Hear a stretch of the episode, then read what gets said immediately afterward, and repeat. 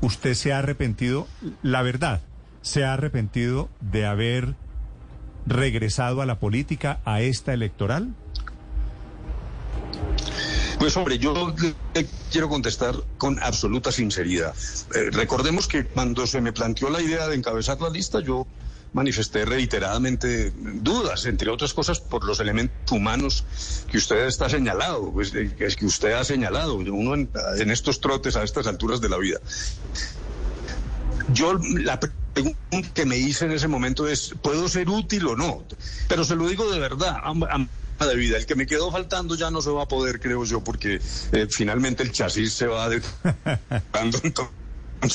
No, no creo que tenga nuevas opciones. Si yo soy útil, de verdad estoy para eso. Ahora, todas estas pequeñeces y disputas absolutamente irracionales, pues a veces uno dice, caramba, ¿yo en qué diablos me metí?